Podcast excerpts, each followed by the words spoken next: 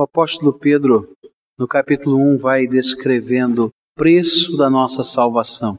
E ele vai dizer que não foi com prata ou com ouro, com coisas corruptíveis que fomos resgatados, mas foi com o precioso sangue de Jesus Cristo. E ele vai mostrando o ministério de Jesus morrendo na cruz por nós e nos resgatando do pecado. E depois de apresentar todas essas coisas, ele agora faz um desafio àqueles que haveriam de ler esta carta. Ele, após lembrar o novo nascimento que vem pelo Espírito Santo de Deus, esta obra regeneradora da graça do Senhor nas nossas vidas, ele então agora nos conclama para que vivamos uma nova era, que vivamos uma nova ordem espiritual em nossas vidas. E eu gostaria de estudar a palavra de Deus e tentar apresentar aos irmãos quais são as atitudes que o nosso Senhor espera daqueles que são redimidos pelo precioso sangue de Jesus Cristo. Qual foi o apelo do apóstolo Pedro depois desse sermão sobre o preço da nossa salvação? Ele começou o seu apelo no versículo 1, dizendo o seguinte: Deixando, pois, toda malícia e todo engano e fingimento e invejas e todas as murmurações. Ele começa o seu apelo mostrando a cada um de nós, redimidos pelo sangue do Senhor Jesus Cristo, que devemos ter dentro do nosso coração uma disposição de abandonar, de renunciar, de rejeitar o velho estilo de vida que estava dominando as nossas vidas. E ele começa então a caracterizar o que era esse velho estilo de vida que precisa ser colocado para fora agora da nossa existência, que é preciso que digamos, olha, não quero mais que estas coisas estejam no meu coração, no meu dia a dia ele então começa a fazer a caracterização desse velho estilo de vida através dos pecados que ele cita aqui. Ele diz assim: deixando, pois, toda malícia, ou talvez a melhor tradução, toda maldade, toda forma de pecado e injustiça que caracteriza este mundo.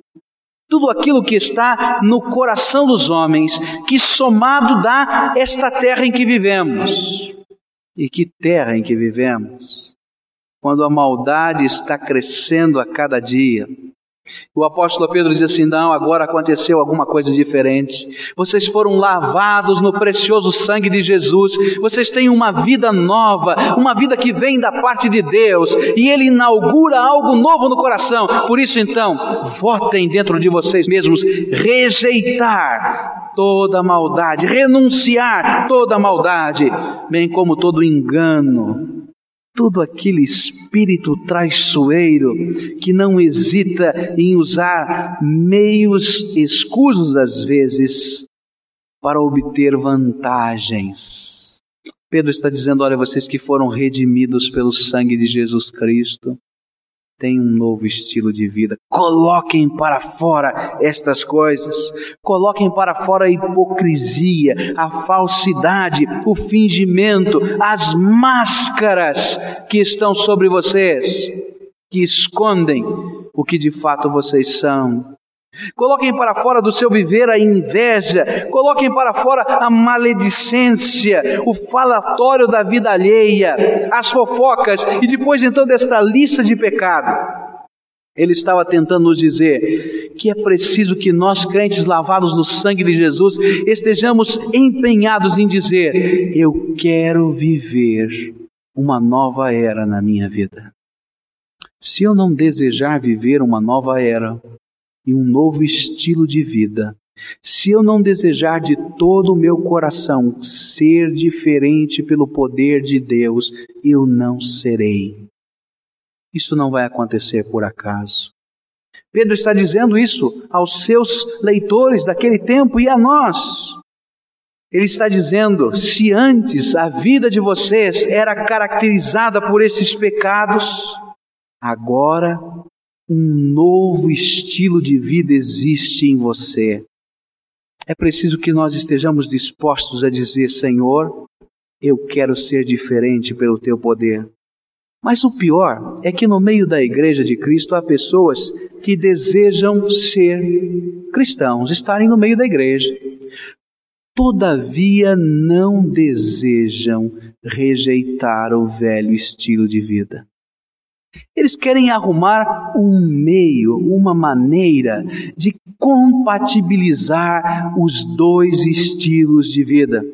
Só que toda vez que tentamos compatibilizar a velha maneira de viver, que está envolvida por esses conceitos humanos e pelo pecado que está no nosso coração, e nós estamos a nos esquecer que isso está nos fazendo mal, na verdade nós estamos caminhando por um caminho muito conhecido de cada um dos irmãos. Já ouviram falar dos escribas e dos fariseus aos quais Jesus chamou de hipócritas.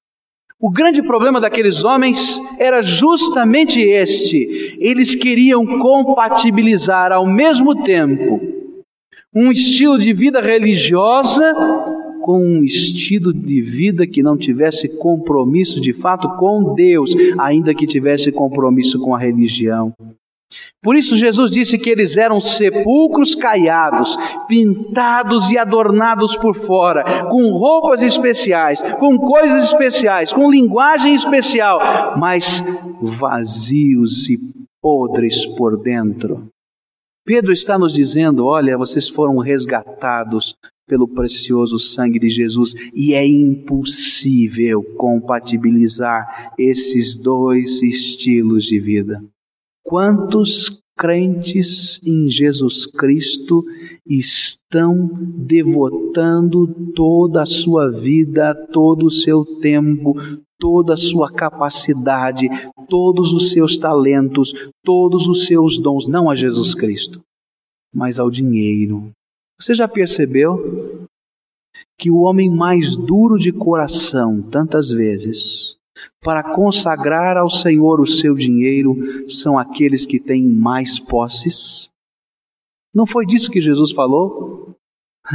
é mais fácil passar um camelo pelo fundo de uma agulha do que o rico entrar no reino dos céus. Sabem por quê?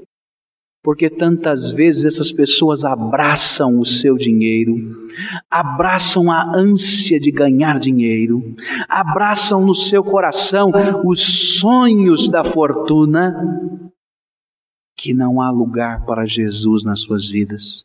Eles podem ter o nome de Cristo nos seus lábios, eles podem ter a palavra de Deus, quem sabe a cabeceira da sua mesa ou da sua cama, mas não estão dispostos a consagrar tudo ao Senhor, porque vão esbarrar no poder ou na inclinação da carne para com o dinheiro.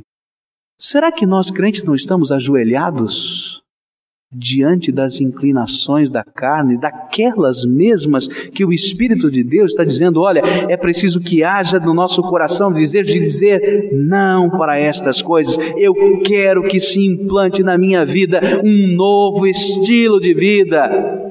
O que é que há de diferente entre nós e o mundo? Com tristeza não existe muito mais coisas diferentes. Sabem por quê?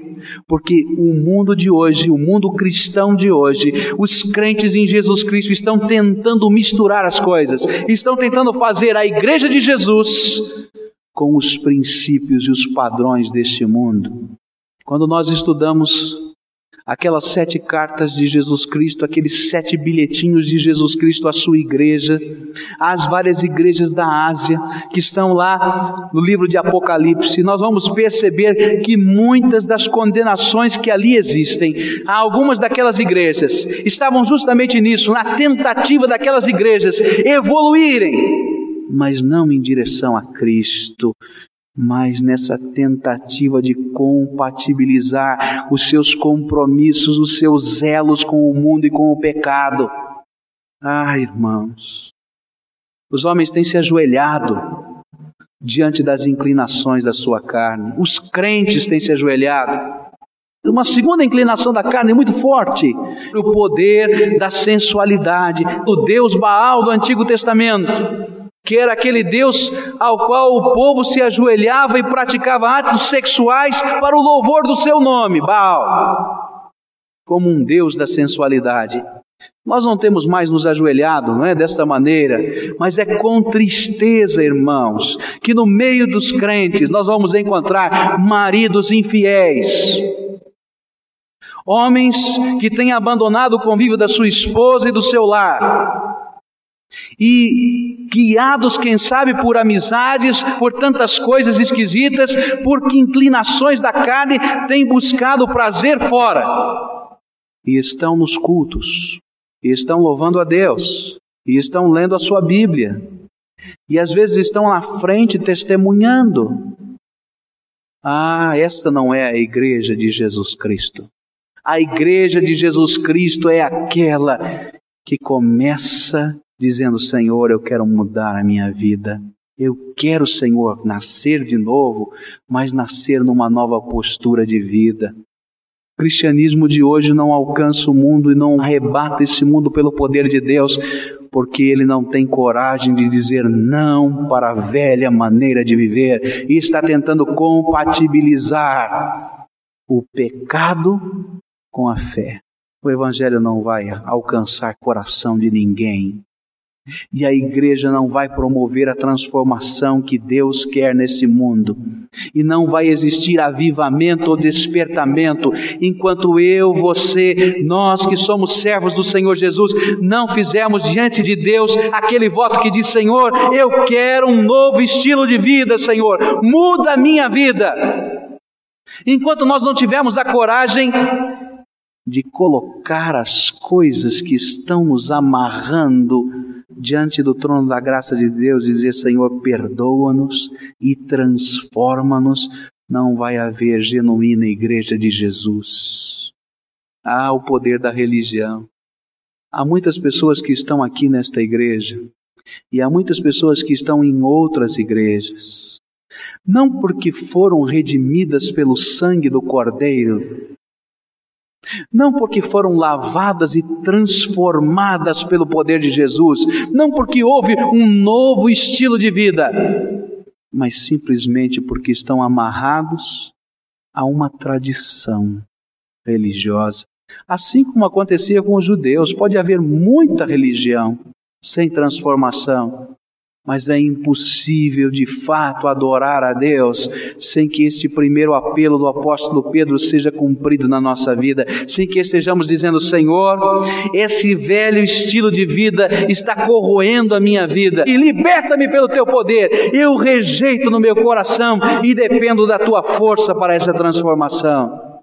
Se nós não confessarmos os nossos pecados, e se nós não colocarmos diante de Deus as nossas injustiças, não haverá transformação. Se você não tiver a coragem de colocar diante de Deus os pecados que tem lhe amarrado, se você não tiver a coragem de colocar diante de Deus os ídolos do seu coração, se você não tiver coragem de colocar diante de Deus, confessando que você está amarrado por estas coisas e pedindo poder para libertar, libertação da sua vida, nunca haverá despertamento espiritual no seu coração. E então teremos igrejas caóticas, igrejas que estarão fugindo do seu propósito, igrejas como esta, de que ouvi falar, uma igreja que decidiu acabar com o trabalho missionário Sabem por quê? Porque aquele trabalho missionário era feito num lugar muito pobre da cidade e eles descobriram que nunca aquele trabalho poderia render dinheiro suficiente para sustentar a si próprio. Ele não dava lucro. É melhor parar. Igrejas caóticas, porque tem membros caóticos na fé. Igrejas, por exemplo, que pararam com trabalhos com as etnias porque não gostavam de ter entre os seus membros, isso aconteceu para tristeza nossa, entre os seus membros orientais, que não gostaria de ter entre os seus membros negros, igrejas pervertidas pelo pecado. Pedro está dizendo: olha, vocês que foram lavados pelo precioso sangue de Jesus, que foram redimidos das trevas. Eu acho que nós não temos a ideia de onde nós fomos arrancados, irmãos. Ah, nós não temos a ideia disto. Eu me lembro de uma vez uma pessoa que batizei, dando o seu testemunho. Esse homem era um homem enfronhado na umbanda, na macumba e um possesso por Satanás. E quando lhe pregamos a palavra, houve muita resistência naquele coração, porque Satanás estava em luta com ele. E um dia, então, quando ele aceitou a Jesus Cristo de todo o seu coração, e então estivemos orando por ele, ele foi liberto das algemas de Satanás.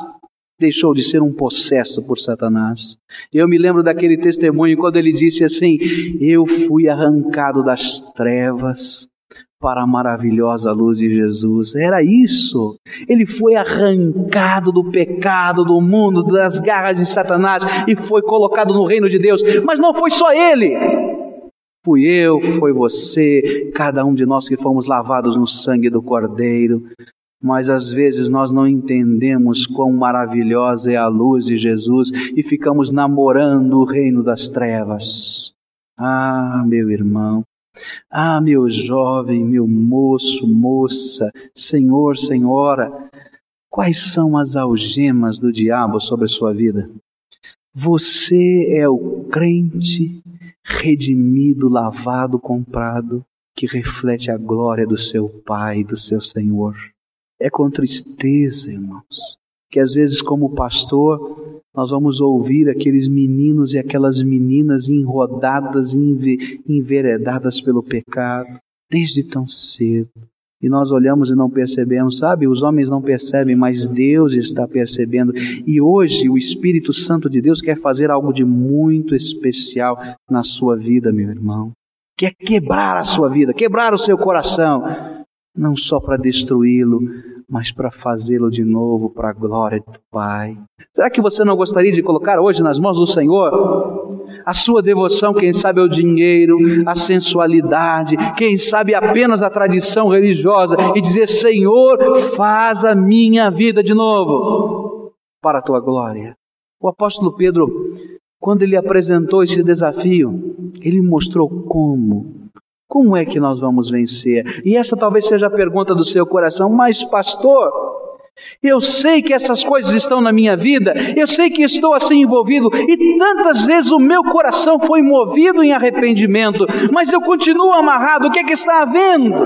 Então o apóstolo Pedro vai responder, ele diz assim no verso 2: Desejai afetuosamente, como bebês recém-nascidos, o leite da palavra, não falsificado, para que por ele vades crescendo. Se é que já provastes que o Senhor é benigno. Sabe, meu irmão, em troca daquilo que deixamos aos pés da cruz de Jesus, nós devemos colocar dentro do nosso coração aquelas coisas que advêm da nova vida. Nós devemos colocar no nosso coração e deixar que Ele preencha todo o nosso coração o Senhor da nova vida. Nós nascemos de novo pela fé, mas não adianta nada apenas nascer, é preciso viver. Coisa triste e muito triste é quando nós vemos um bebê recém-nascido nascer. Eu me lembro que por duas ocasiões estivemos atendendo uma família que tentava ter o seu filho. E então começava a gravidez e os problemas da gravidez chegavam, e lá pelo, pelo sétimo, oitavo mês nascia a criança. Passava 24 horas, às vezes nem isso, aquela criança morria. Aconteceu a primeira vez, aconteceu a segunda vez. E que tristeza houve naquele lar, porque aquela criança morreu. Sabe, irmãos, não adianta apenas nascer de novo, não adianta apenas gozar daquela coisa gostosa do Espírito e dizer: os meus pecados um dia foram perdoados. É preciso viver por aquele que nos fez nascer. É preciso viver, é preciso crescer. E é isto que Pedro está dizendo desejem ardentemente a comunhão com aquele que faz crescer. Somente pelo poder do Espírito Santo de Deus seremos transformados. Não adianta de fato o irmão tentar sozinho. Não adianta de fato apenas fazer um voto no coração. É preciso que haja o voto no coração, a determinação, mas é preciso que estejamos todos os dias a buscar o poder que vem do alto, para que ele nos liberte. É preciso que, como uma criança recém-nascida que depende de tudo dos seus pais, ah, um bebê é uma coisa tão preciosa, não é? Pequenino, frágil, e Deus coloca aquele ser nas nossas mãos para que nós estejamos cuidando e providenciando o seu crescimento. O máximo que ele pode fazer é chorar. Que ele chora e nós então estamos a tentar descobrir o que ele precisa. É o alimento, quem sabe seja o alimento. E de repente, com o tempo, nós vamos conhecendo aquela criança e sabemos quando ele chora por causa de um alimento, quando ele chora porque ele precisa ser limpo, quando ele chora porque está com frio, quando ele chora porque precisa de afeto, quando, quando ele chora porque ele precisa apenas, quem sabe, da nossa companhia. Agora imaginem Jesus o Senhor que sonda mente e coração. Ah, quando nós levantamos os nossos braços diante dele, dizemos: Senhor, tenha misericórdia de mim. Senhor, sou eu que preciso da tua graça. Senhor, sou eu este pecador. Liberta-me, transforma-me. E estamos a clamar e a buscar e a lutar espiritualmente com o Senhor, buscando dele as forças, como um bebê recém-nascido que de tudo depende do seu pai, da sua mãe. É assim que alcançamos a vitória. Não há outro meio. Não é apenas a nossa força, mas é o poder de Deus. E Pedro está dizendo justamente isso: olha, povo de Deus, façam o voto de colocar para fora aquilo que está assediando a sua vida, que pertence ao velho estilo de vida. E busque o novo estilo de vida numa comunhão profunda e numa devoção sincera para com o seu Senhor. Talvez você esteja dizendo: Ah, pastor, mas como é que é isso? Eu já tentei. Agora eu pergunto para você: quantas horas em oração você lutou pela libertação de um pecado na sua vida? Na hora que vinha a aprovação e a tentação, quantas vezes você dobrou seus joelhos ali onde você estava? Talvez você diga lá nos meus serviços, mas quem sabe fugindo daquele local, entrando, quem sabe até no banheiro da empresa e dobrou seus joelhos e disse: Senhor, é agora que eu preciso do teu poder, tenha misericórdia de mim. Olha, Senhor, transforma a minha vida. É que nós queremos fazer as coisas sozinhos. Mas se não dependermos dele, e se não dependermos do leite que há de nos alimentar, que é o leite da palavra, a palavra que está aqui na minha Bíblia é leite racional. A palavra que está no original poderia muito bem ser traduzida como leite da palavra, literalmente, leite da palavra. O leite da palavra de Deus envolvendo a nossa vida, que nos faz crescer e que nos fortalece. Só a comunhão com Cristo, só a devoção profunda nos fará viver o novo estilo de vida que Cristo deseja. Pedro continua dizendo: Olha, Existe um fundamento, existe um alicerce que é Jesus Cristo, e Ele é a pedra principal desse alicerce, e Ele quer construir a vida de vocês, e quer construir a sua igreja como um grande edifício, onde cada pessoa estará sendo colocada em cima desse alicerce, para que cresça para a glória de Deus. Só na profunda comunhão com o Senhor, só ligados a Ele, assim como um tijolo está ligado pela argamassa ao alicerce, a coluna, a viga, poderemos ser fortes no poder de Deus, poderemos vencer. O tijolo em si não tem força nenhuma. Você pode, com a sua mão e uma batida até fraca num único tijolo, quebrá-lo. Agora, coloque esse tijolo em cima do concreto e ligue-o com argamassa e tente quebrá-lo com a mão. Você vai precisar de uma marreta e pesada. É isso que Pedro está tentando nos ensinar. A força de que necessitamos para a vitória espiritual em nossa vida é simples, é algo que você já conhece tantas vezes: é estar sobre Cristo, é estar apoiado sobre Ele. Só que é uma lição que você conhece. Agora eu pergunto: você pratica? Será que você pratica? Ninguém vai conseguir viver esse novo estilo de vida apenas pela força interior, mas só pelo poder de Jesus. E talvez, meu irmão, meu amigo, você esteja aqui nessa noite e esteja precisando de uma profunda libertação do espírito. E Deus quer fazer isso agora. E é preciso que você faça aquilo que Bartimeu fez. Vocês lembram desse cego Bartimeu? Ah, como eu gosto desse cego. Ah, como a história desse cego na palavra de Deus mexe com a minha vida. Porque Bartimeu, quando percebeu que Jesus estava passando por ali, e ele percebeu as vozes da multidão, e ele não podia saber muito bem de que lado, de que maneira estava Jesus. Ele levantou os seus braços e ali no seu lugar, distante de Jesus, sem poder ver nada, ele começou a gritar: Jesus, filho de Davi, tem misericórdia de mim! Jesus, filho de Davi, tem misericórdia de mim! E ele só podia fazer isso, gritar: Jesus, filho de Davi, tem misericórdia de mim! Ele incomodou muita gente. E muitas pessoas estiveram a tentar dizer: Bartimeu, fica quieto, agora não é a hora, o mestre está ensinando, a multidão está aí, agora não é a hora. Como também o diabo tantas vezes quer que não estejamos a clamar por Jesus e por socorro. Mas a insistência daquele homem proporcionou misericórdia e foi o Senhor dos Senhores, ouvindo a voz do cego que clamava, tocar-lhe nas vistas, dando-lhe luz aos olhos. Pedro está dizendo: só pelo poder de Jesus, quando determinamos em nossa vida viver um novo estilo de vida e estamos numa profunda comunhão com Ele, Deus nos transforma, Cristo nos transforma. E o que é que Ele nos transforma? E então vem a palavra do Senhor mais uma vez, verso 9 e 10, quando Ele diz assim: Mas vós sois agora, pelo poder de Jesus Cristo, geração eleita, sacerdócio real, nação santa, povo adquirido para que anuncieis as virtudes daquele que vos chamou das trevas para a sua maravilhosa luz. Ele está dizendo agora vocês foram transformados num povo muito especial, num povo que pode dizer: o poder de Deus se manifestou na minha vida. O poder de Deus já se manifestou na sua vida? Mesmo. Agora vocês vão poder dizer: vós que em outro tempo não erais povo, mas agora sois povo pelo poder de Deus. Aleluia. Glória a Jesus por isso. Não éramos, mas somos pelo poder de Deus. Que não tinhais alcançado misericórdia, mas agora alcançastes misericórdia. Jesus quer fazer algo de muito especial com você, meu irmão. Moço, moça, Senhor, Senhora, crente, quem sabe antigo há muito tempo, mas emperrado.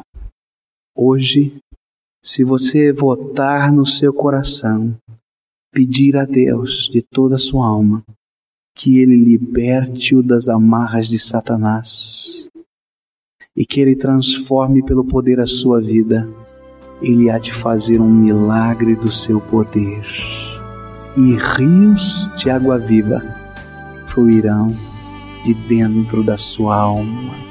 Ah, já pensaram nisso? Que coisa maravilhosa saber que de dentro do meu coração, de dentro da minha vida, pode fluir a graça e o poder de Deus ao mundo. É isso que ele está falando.